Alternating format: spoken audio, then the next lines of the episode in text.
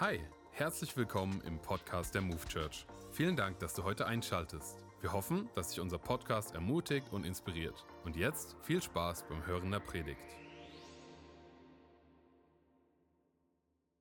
Dankeschön, danke, danke.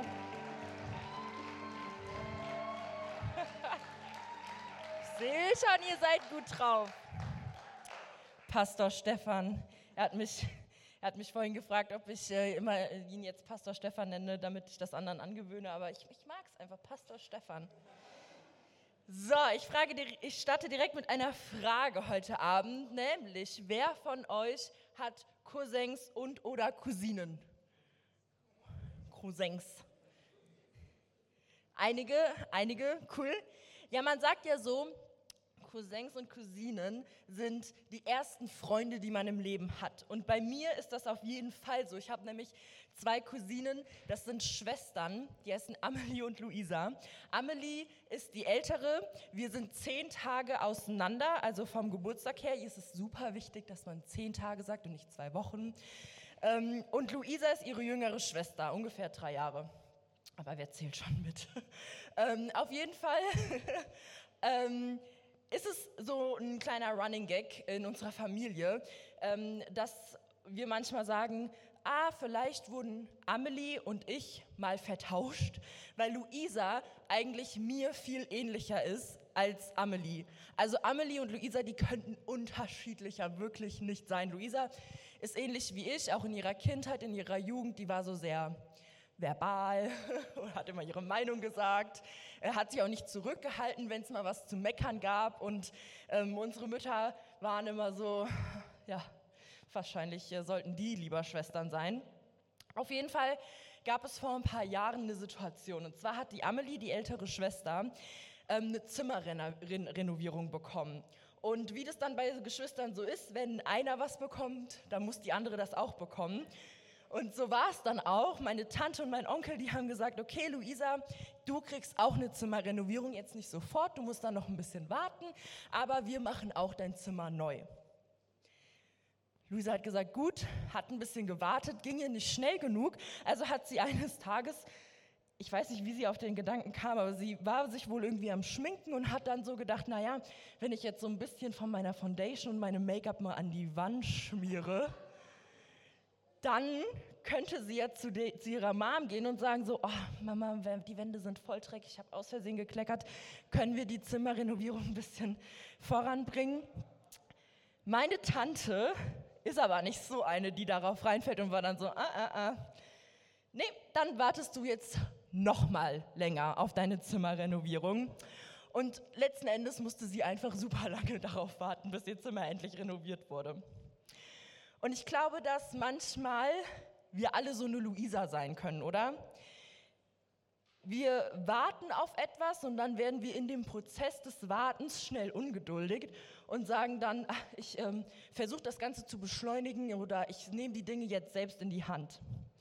Und mit Gott ist es, glaube ich, auch manchmal so. Ich glaube, manchmal warten wir so auf Gottes Eingreifen, auf Gottes Reden, auf Gottes Handeln darauf, dass die Zusage und das Versprechen, das Gott uns gegeben hat, dass es endlich kommt, dass es endlich da ist, dass es endlich wahr wird. Und manchmal ist es dann auch so, dass es nicht so schnell kommt, wie wir das erwarten oder wie wir uns das gewünscht hätten. Und dann fangen wir ganz schnell an, alles zu vergessen, was wir über Gott wissen und glauben und sagen, nee, vielleicht wäre es doch besser, wenn ich einfach anfange, selbst die Dinge in die Hand zu nehmen, wenn ich einfach anfange, selbst ähm, das zu machen. Und ich habe das schon so oft erlebt, vor allem dann, wenn meine Umstände schwierig wurden und meine Herausforderungen groß. Dann wurde ich nämlich ungeduldig und ich kam in eine richtige Bedrängnis. Und auf einmal haben meine äußeren Umstände die Wahrheiten Gottes in Frage gestellt. Und die Fragen, die dann hochkommen, ist: Gott, meinst du es wirklich gut mit mir? Gott, ist, zählt das Versprechen noch? Denkst du noch an mich? Hast du mich auch nicht vergessen? Willst du das und das noch machen? Hörst du mich überhaupt? Das heißt, diese Fragen, die aus unseren Umständen dann entstehen, werden so viel lauter, als die Wahrheiten Gottes. Und wenn wir das dann nicht sofort sehen, dass Gott eingreift oder dass Gott handelt, dann werden wir panisch und fangen an, aus der Not heraus irgendwelche Entscheidungen zu treffen, aus unserer eigenen Kraft zu versuchen, die Situation zu ändern, aus unserer, unserer eigenen, ähm, eigenen Herangehensweise zu versuchen, ähm, das Ruder rumzureißen. Und ich glaube, dass was dann passiert ist, dass einfach diese Umstände so viel lauter werden als Gottes Wahrheiten. Ich möchte euch gerne mit in äh, eine Bibelstelle nehmen, und zwar ähm, in Psalm 3. Psalm 3 wurde von David geschrieben, und ich meine, David, ich glaube, wenn jemand Herausforderungen kannte, dann David. Er hatte zwar auch ein Leben mit vielen Wundern und vielen Highlights, aber ebenso sehr mit unglaublichen Herausforderungen und Kämpfen. Und als er Psalm 3 geschrieben hat, wird er gerade von seinem eigenen Sohn Absalom verfolgt. Wie crazy ist das? Also ich gehe heute leider nicht weiter auf die Hintergründe ein, aber die Story ist wild. Also es lohnt sich da mal reinzulesen. Aber wir lesen jetzt erstmal Psalm 3 ab Vers 2. O Herr, sagt mal alle, O Herr. Ich werde von vielen Feinden bedrängt. Sie haben sich gegen mich verschworen und spotten, der ist erledigt. Auch Gott wird ihm nicht mehr helfen. Aber du, Herr, nimmst mich in Schutz. Du stellst meine Ehre wieder her und richtest mich auf. Laut schreie ich zum Herrn um Hilfe. Er hört mich auf seinem heiligen Berg und antwortet mir. So kann ich beruhigt einschlafen und am Morgen in Sicherheit aufwachen, denn der Herr beschützt mich. Ich fürchte mich nicht vor meinen Feinden, auch wenn sie mich zu Tausenden umsingeln. David spricht hier davon, dass er von Feinden umgeben ist und dass sich diese Feinde gegen ihn verschworen haben. Und ich glaube, dass deine und meine Herausforderungen auch solche Feinde sein können. Vielleicht tragen deine Feinde den Namen Selbstzweifel, finanzielle Probleme, finanzielle Sorgen, familiäre Probleme, Angst, Krankheit, Zukunftsängste, Menschenfurcht, Sucht, Hoffnungslosigkeit. Und ich glaube, dass wenn diese Feinde in unseren Umständen manchmal so groß werden, dann fühlt sich das genauso an, als würden sie wie bei David um uns herumstehen und uns zurufen, jetzt bist du erledigt. Jetzt bist du an einem Punkt, da kann selbst Gott dir nicht mehr helfen. Du bist so weit unten angekommen, da findest du nicht mehr raus. Und auch Gott, er wird dich da nicht rausholen. Doch David zeigt uns in diesem Psalm auch, was wir tun können, wenn wir von unseren Feinden bedrängt und verspottet werden. Und das macht er in Vers 4, nämlich er stellt Gottes Wahrheiten über die Umstände und Herausforderungen in seinem Leben. Er sagt, Gott, du nimmst mich in Schutz. Du bist derjenige, der mich schützt. Du stellst meine Ehre wieder her und du richtest mich auf. Und wenn ich nach dir rufe, dann hörst du mich. Komm on, das ist der Church, das ist der Gott, an den wir glauben, oder? Das ist der Gott und die Wahrheit, an den wir glauben. Ein Gott, der sich wie eine Festung um uns stellt und uns schützen will. Ein Gott, der nicht weit weg ist, sondern der uns hört, wenn wir nach ihm rufen und der dann sogar antwortet. Das ist die Wahrheit. Seine Herausforderungen und Feinde, egal wie bedrohlich sie auch scheinen mögen, sie haben nicht die Macht, Gottes Wahrheiten in deinem Leben in Frage zu stellen.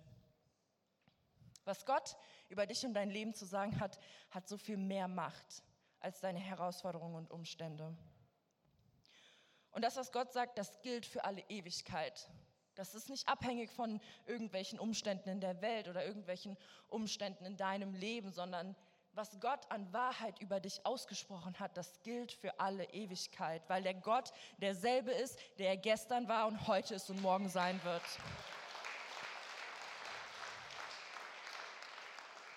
Und ich glaube, dass es oft an uns liegt, ob wir unseren Umständen mehr Macht geben oder der Wahrheit Gottes. Eines, eine der wichtigsten Dinge, die ich gelernt habe, ist zu verstehen, wie viel Macht Gedanken haben.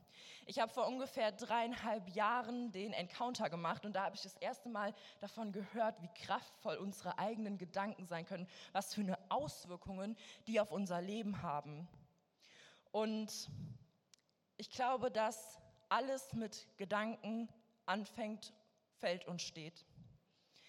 Das, was du über Gott denkst und was du über dich selbst denkst, ist so entscheidend, weil deine Gedanken werden hinterher zu deinen Worten. Und deine Worten, Worte werden zu Handlungen und deine Handlungen letzten Endes zu Gewohnheit.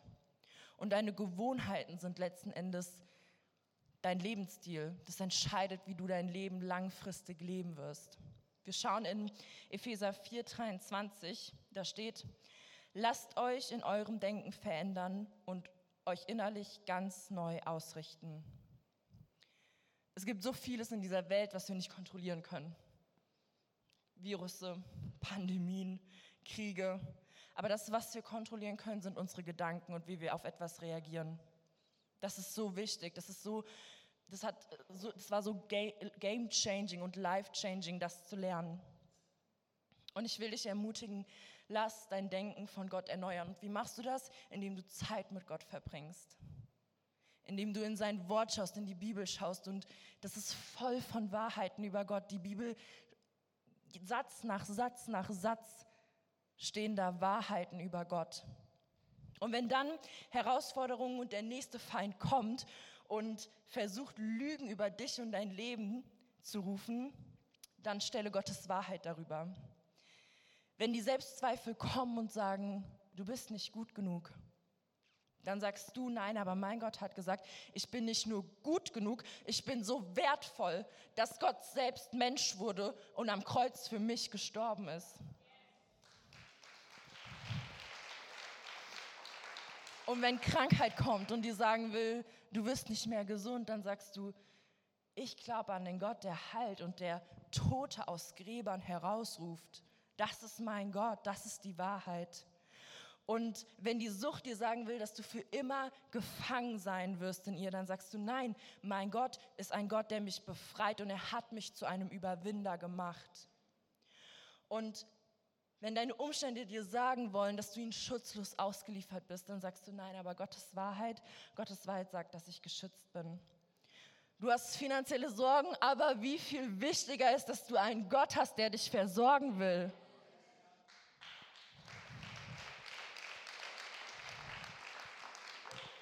Du hast Angst vor deiner Zukunft und hast schlaflose Nächte. Hey, ich will dir sagen, deine Zukunft liegt schon längst in Gottes Hand und er hat einen Plan für dich. Die Hoffnungslosigkeit, die will dir zurufen, gib auf.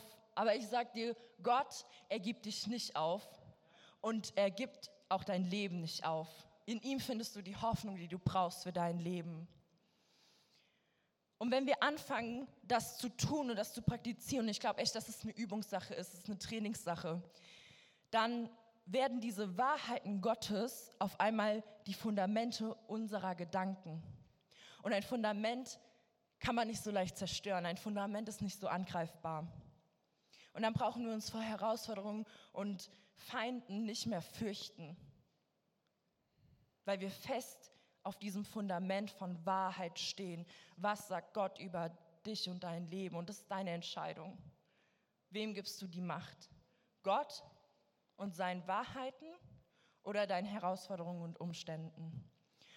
Und ich glaube, wenn wir dann erstmal dieses Fundament haben, dann werden wir auch nicht mehr so leicht in Panik geraten, wenn wir in Herausforderungen sind. Und dann müssen wir auch keine Entscheidungen aus der Not heraus treffen, sondern dann glauben wir der Wahrheit, dass Gott einen Plan für unser Leben hat.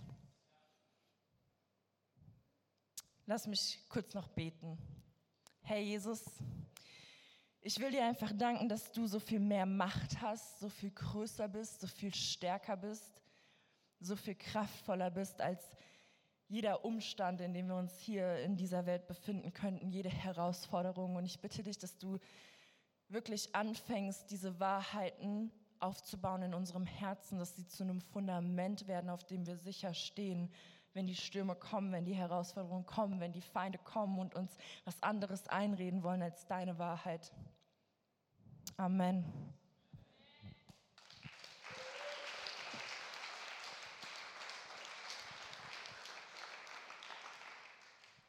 Nice, hey, mega. Ich finde es richtig stark, äh, was Lynn gerade gesagt hat, dass sie ihr Herz so geteilt hat. Äh, danke dafür. Ähm, ich habe mir die Hauptaussage, die mir hängen geblieben ist, aufgeschrieben. Gib deinen Herausforderungen nicht die Macht, Gottes Wahrheiten in deinem Leben in Frage zu stellen.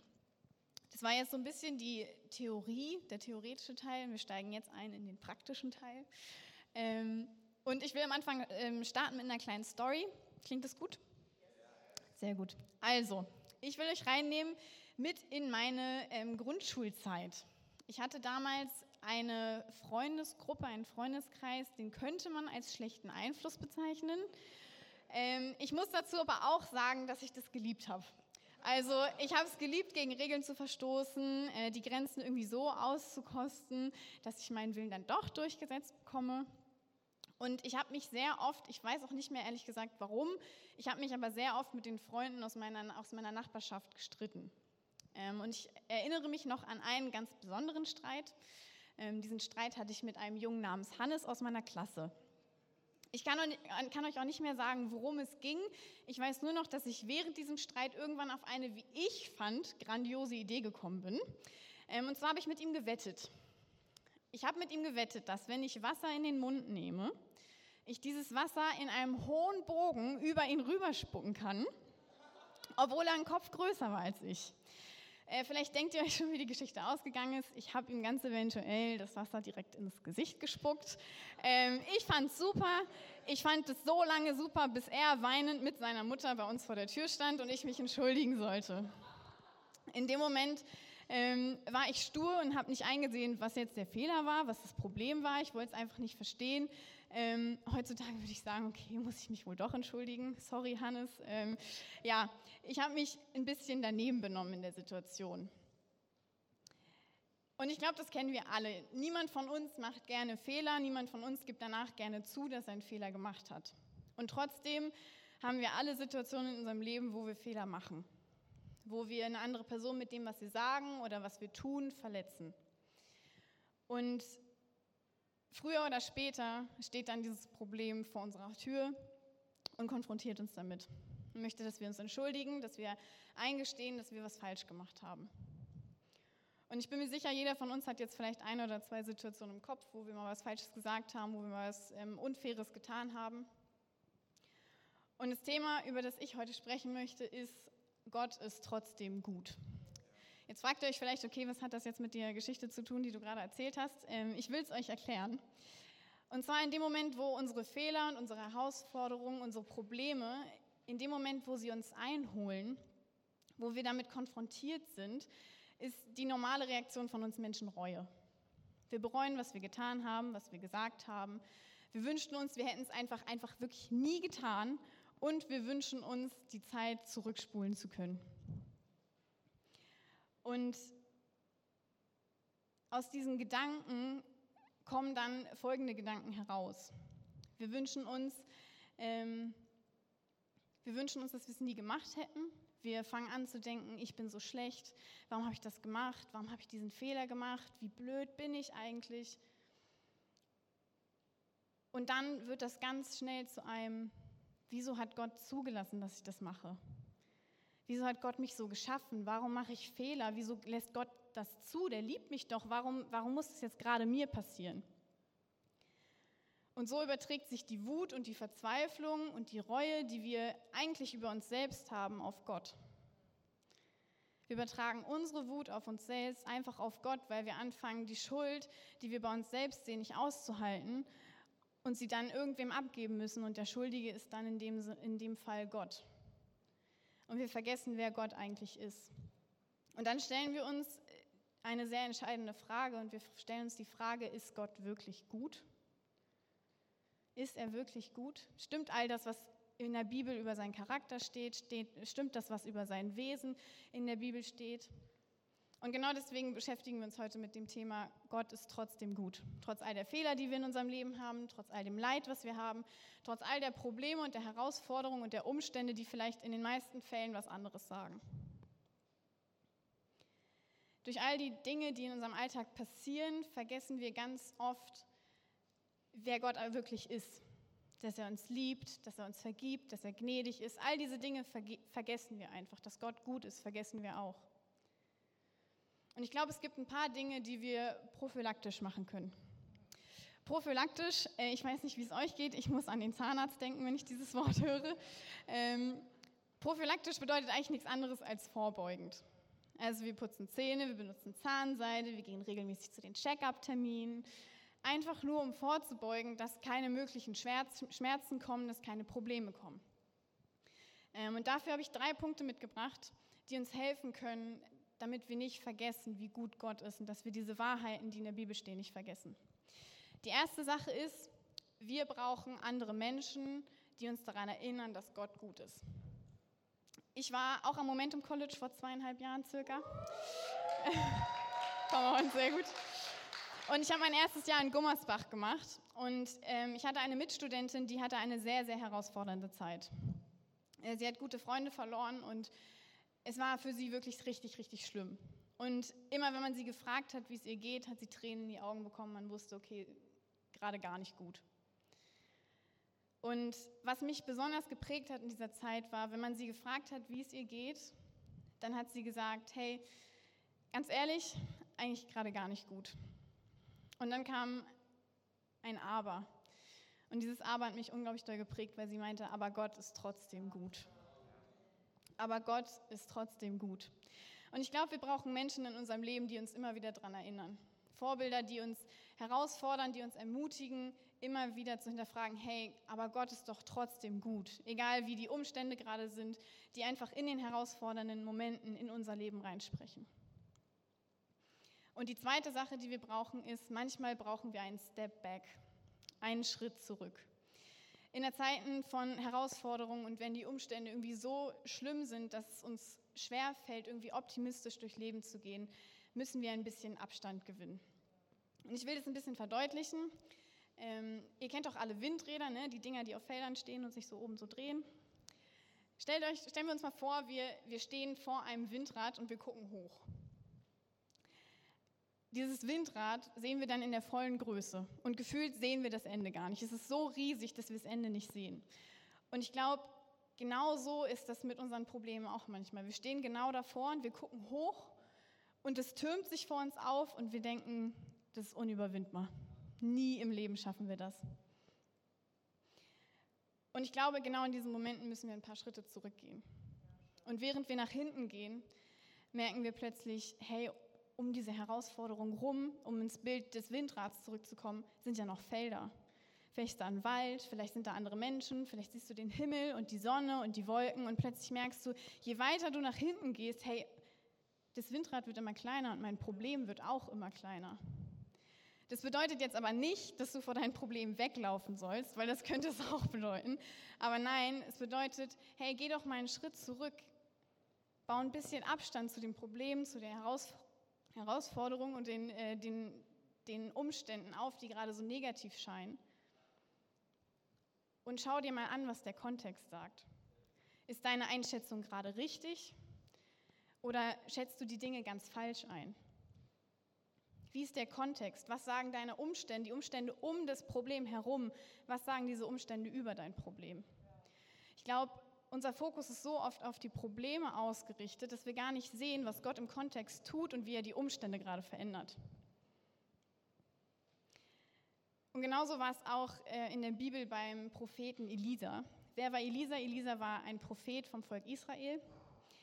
Und der hat den Feinden vom Volk Israel, den Aramäern, das Leben ganz schön schwer gemacht, weil er war Prophet. Heißt, Gott spricht zu ihm und Gott verrät ihm die Pläne von den Aramäern. Heißt, wenn die angegriffen haben, die sind nicht durchgekommen. Es hat alles nicht geklappt.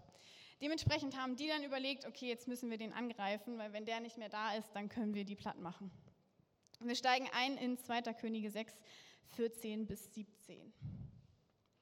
Also schickte, schickte, der König von Aram bei Nacht ein großes Heer mit vielen Streitwagen und Pferden, das die Stadt umzingelte. Als der Diener des Propheten am nächsten Morgen aufstand und aus dem Haus trat, war die Stadt umgeben von Truppen, Pferden und Streitwagen. Mein Herr, was sollen wir tun? rief er Elisa zu. Hab keine Angst, sagte Elisa, denn es sind mehr auf unserer Seite als auf ihrer. Und Elisa betete und sprach, Herr, öffne ihm die Augen, dass er sehe.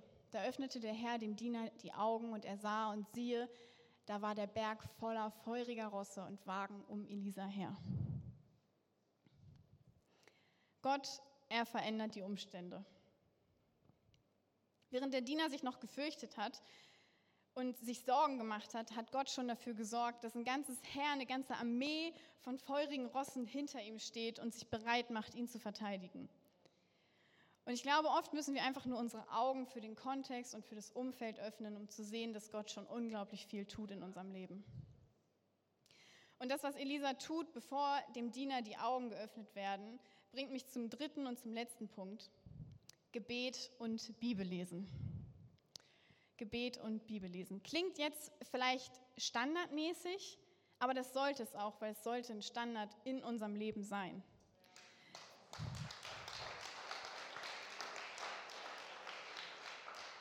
Elisa betete und seinem Diener wurden die Augen geöffnet. Das macht den größten Unterschied. Wenn wir in, in, den herausfordernden Momenten, in den Problemen, wenn wir uns da nicht schämen vor unseren Problemen, wenn wir uns da nicht zurückziehen, sondern wenn wir dann ins Gebet gehen, wenn wir dann Bibel lesen, dann macht das den größten Unterschied. Und Gebet und Bibellesen ist auch ein Schlüssel. Ein Schlüssel dafür, dass wir diese Wahrheiten von Gott, das Wesen, den Charakter von Gott, dass wir den nicht vergessen, sondern dass wir immer wieder daran erinnert werden, dass wir ausdauernd und mit Durchhaltevermögen da rein investieren, um immer wieder erinnert zu werden daran, wie gut Gott ist. Dass er voller Annahme, voller, voller Liebe, voller Vergebung für uns ist. Und in der Bibel gibt es immer wieder so Beispiele, ähm, wo Gott sich selbst vorstellt. Ähm, ich habe euch mal einen Satz mitgebracht. Ich bin der Herr, dein Gott. Ich habe dich aus Ägypten herausgeführt. Ich habe dich aus der Sklaverei befreit. Gott erinnert uns in der Bibel in den verschiedensten Teilen immer wieder daran, was er schon in unserem Leben getan hat, um einen Glauben in uns zu bauen, dass er das auch in anderen Situationen tun kann. Er baut einen Glauben, weil er uns zeigt, welche Dinge er schon getan hat, um uns dann daran zu erinnern in anderen Situationen, dass er es wieder tun kann.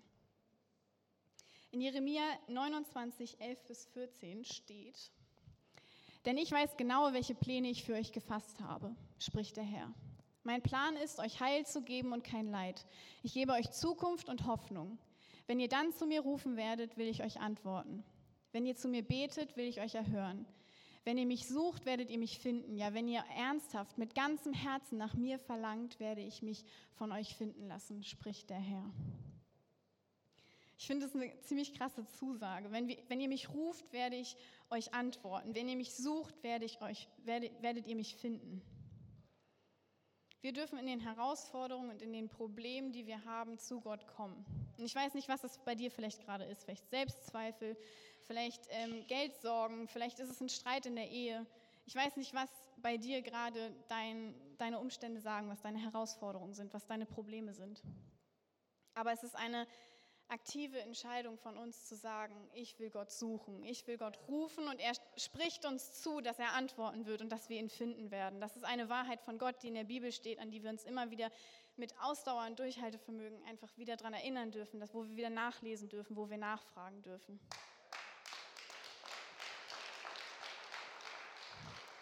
Und ich will jetzt zum, zum Schluss kommen, meine Punkte nochmal zusammenfassen und ich will uns motivieren und ermutigen, diese Punkte nicht drei Punkte gewesen lassen zu sein, die wir irgendwie im Gottesdienst gehört haben, sondern dass wir die mitnehmen und dass wir in den nächsten Herausforderungen oder auch vielleicht in denen, die du, die du jetzt gerade hast, dass wir uns wieder fragen, hey, welcher Punkt davon, welchen Punkt davon beachte ich vielleicht gerade nicht? Auf welchen Punkt achte ich gerade nicht?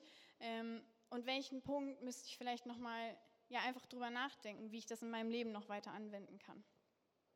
Und das dann, da kommt wieder das Wort, prophylaktisch, vorbeugend, einfach auch anzuwenden, zu sagen, hey, vielleicht habe ich jetzt gerade keine herausfordernde Zeit, aber vielleicht ja jemand anders und ich kann für den beten oder ich bete jetzt schon dafür, dass Gott mir Weisheit schenkt in der nächsten Herausforderung, die kommt, weil die nächste Herausforderung wird kommen. Aber wir können jetzt schon vorbeugend einfach daran arbeiten. Also die drei Punkte.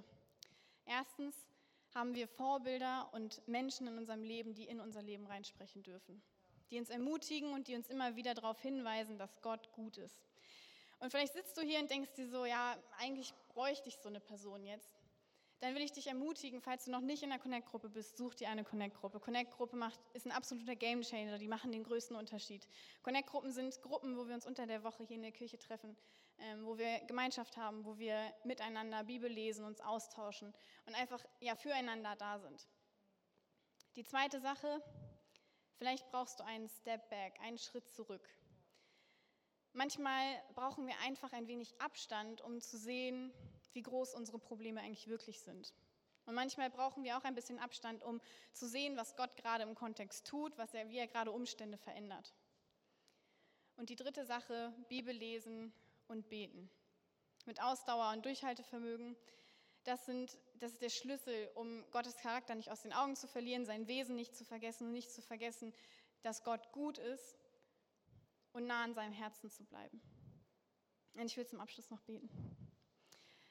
Jesus, ich danke dir dafür, dass du gut bist. Ich danke dir dafür, dass wir diese Wahrheit einfach tief in unserem Herzen spüren dürfen. Ich danke dir dafür, dass du Menschen an unsere Seite stellst, die ja, uns immer wieder ermutigen, die uns supporten, dass wir wie immer wieder ja, erinnert werden daran, wie gut du bist. Ich danke dir dafür, dass du äh, uns die Bibel geschenkt hast, dass wir immer ähm, einfach nachlesen dürfen, was dein Charakter ist, was dein Wesen ist und dass du uns da immer wieder daran erinnerst. Ich danke dir für das Gebet, dass wir einfach mit dir reden dürfen, dass wir eine Freundschaft zu dir haben dürfen.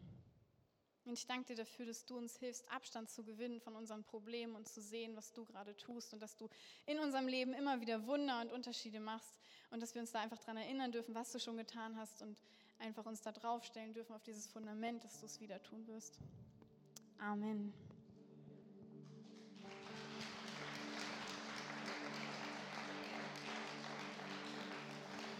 Dankeschön. Lass uns die beiden nochmal einen richtigen Applaus geben. Linda und Noemi, großartige Predigten. Dankeschön. Vielen, vielen Dank. Sie hören uns backstage. Wie gut ist das? Ich glaube, da war für jeden von uns was dabei mitzunehmen. Ich möchte mit folgendem Gedanken diese Predigt beenden, nämlich mit einer Einladung, die ich ja nicht aussprechen will. Ich habe diese Woche folgende Story gelesen. Es gab vor einigen Jahren in den USA einen Flugzeugabsturz von einer kleinen Privatmaschine. Fünf Personen waren da drin. Und am Ende hat eine einzige Person überlebt, nämlich ein elfjähriges Mädchen. Und dieses Mädchen ist dann ins Krankenhaus gekommen, weil es erst bewusstlos war. Und dann hat die Mutter dieses Mädchens dann rausgefunden und gefragt, was passiert ist.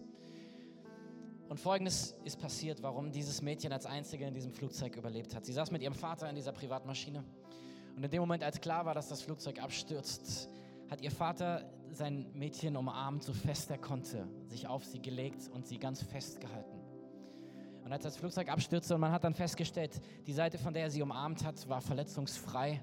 Und sie hatte die Verletzungen, die sie hatte, waren auf der anderen Seite und die waren eben nicht so schwer, dass sie nicht überlebt hätte.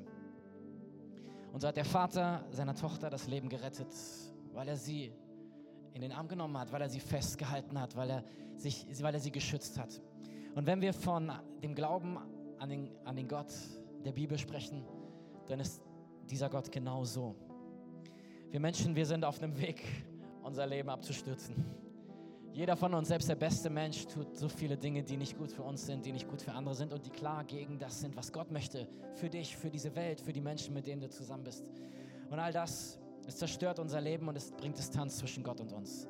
Und das, was Gott aber nicht macht, ist, dass er sagt, hast du Pech gehabt, sondern er wird Mensch. Er schickt seinen eigenen Sohn auf diese Welt. Er sagt, Jesus, bitte geh in diese Welt. Und Jesus sagt, ja, ich werde es tun. Ich werde mein Leben geben, damit sie leben können. Und der größte Moment der Menschheitsgeschichte ist der Moment, als Jesus am Kreuz hängt und ruft, es ist vollbracht. Weil das, was er tut, ist in diesem Moment, als er die Arme weit macht, legt er seine Arme um dich. Er legt sich schützend über dich. Und all die Schuld und all die Strafe, die dein Leben hätte treffen müssen, das trifft ihn. Es ist der Moment, in dem er all das trägt, was eigentlich wir hätten tragen müssen. Und das, was wir tun können, ist, all das, was wir nicht hinbekommen, abzugeben und alles zu bekommen, was er verdient hätte. Er hat den Preis bezahlt, damit wir mit Gott leben können, in Verbindung stehen können. Und wenn du heute hier bist und du sagst, hey, dieses ganze Ding mit Kirche und mit dem Glauben ist neu für mich, oder du bist schon, vielleicht schon ein bisschen länger auf der Suche und sagst, aber ich habe keine persönliche Connection zu diesem Gott, dann ist heute der Tag, an dem sich das ändern kann. Er hat von seiner Seite aus alles gemacht. Wie der Vater in dieser Geschichte hat der Vater im Himmel sich selbst hingegeben, damit du leben kannst. Er hat ein Problem gelöst, was wir verursacht haben. Und er wartet mit offenen Armen auf dich und er sagt, komm nach Hause. Er wartet, dass du den Weg beginnst, mit ihm zu gehen. Und äh, wenn du das möchtest, dann kann heute der Startpunkt dafür sein. Wir werden zusammen beten gleich. Ich werde von hier vorne ein Gebet sprechen. Und wenn du sagst, ja, ich möchte das, ich möchte ab heute mein Leben mit diesem Gott leben, dann äh, kann das heute beginnen, indem du dieses Gebet mir nachsprichst. Wir werden das als ganze Kirche sprechen, ich spreche es vor, alle sprechen es nach. Und das ist ein Gebet, was das in Worte fasst, nämlich zu sagen, Gott, es tut mir leid, dass ich ohne dich gelebt habe. Vergib mir meine Schuld und all meine Fehler. Komm du in mein Leben und sei du ab heute auch mein Gott. Und was dann geschieht, ist, dass Gott dieses Gebet beantwortet. Er gibt dir, um mit einem Bild zu sprechen, ein weißes Blatt Papier, auf dem du deine Lebensgeschichte weiterschreiben darfst, mit ihm ganz neu. Er nimmt all deine Fehler, all deine Schuld, all dein Versagen, all das, was du spürst, was dich auch trennt von ihm. Und er gibt dir ein neues Kapitel und er sagt, ab jetzt bin ich Teil deiner Lebensgeschichte und wir fangen neu an. Und lass uns alle mal die Augen schließen dort, wo wir sitzen. Ähm, keiner schaut sich um. Dieser Moment ist einfach ein Moment der Privatsphäre für die Menschen, die jetzt diese Entscheidung treffen. Und ich werde dich gleich bitten, dass du deine Hand hebst, wenn ich für dich beten soll für mich einfach hilfreich zu sehen, wer heute hier ist und der das möchte. Aber mach es auch als ein Zeichen vor Gott, dass du sagst, Gott, hier bin ich, ich brauche dich. Ab heute möchte ich zu dir gehören. Und während alle Augen geschlossen sind, stelle ich die Frage, wer ist heute hier, der mit Jesus leben möchte? Heb mal deine Hand so hoch, dass ich sehen kann. Dankeschön. Dankeschön. Vielen Dank. Könnt die Hände gerne wieder runternehmen. Und äh, wir machen es, wie ich es gesagt habe. Ich spreche ein Gebet vor und alle sprechen es zusammen mit dir laut nach. Jesus, danke, dass du mich liebst. Danke, dass du für meine Schuld gestorben bist. Es tut mir leid, dass ich ohne dich gelebt habe. Es tut mir leid, dass ich so viele falsche Dinge getan habe. Bitte vergib mir meine Schuld. Und komm du in mein Leben. Sei du ab heute auch mein Gott und mein König. Von jetzt an will ich für immer zu dir gehören. Danke dafür. Amen. Amen. Kann man lass uns dem einen großen Applaus geben, die diese Entscheidung getroffen haben. Wie großartig ist das denn, bitte? Danke, dass du dir heute eine unserer Predigten angehört hast. Wenn dich die Botschaft angesprochen hat und du eine persönliche Beziehung mit Gott gestartet hast, sagen wir herzlichen Glückwunsch zur besten Entscheidung deines Lebens. Wir möchten dir die Möglichkeit geben, mit uns in Kontakt zu treten und dir dabei helfen, deine nächsten Schritte in deinem Leben als Christ zu gehen. Melde dich dazu einfach auf der Seite hallo.movechurch.de. Wir freuen uns auf den Kontakt mit dir. Und wenn dir das, was du heute gehört hast, gefallen hat, abonniere doch unseren Kanal oder teile diese Folge mit Freunden und rate unseren Podcast. Noch mehr Content und weitere Informationen zu uns als Move Church bekommst du entweder auf movechurch.de oder unseren Social Media Kanälen. Danke fürs Reinhören und bis demnächst. Vielleicht vor Ort in einem unserer Gottesdienste oder wieder hier im Podcast.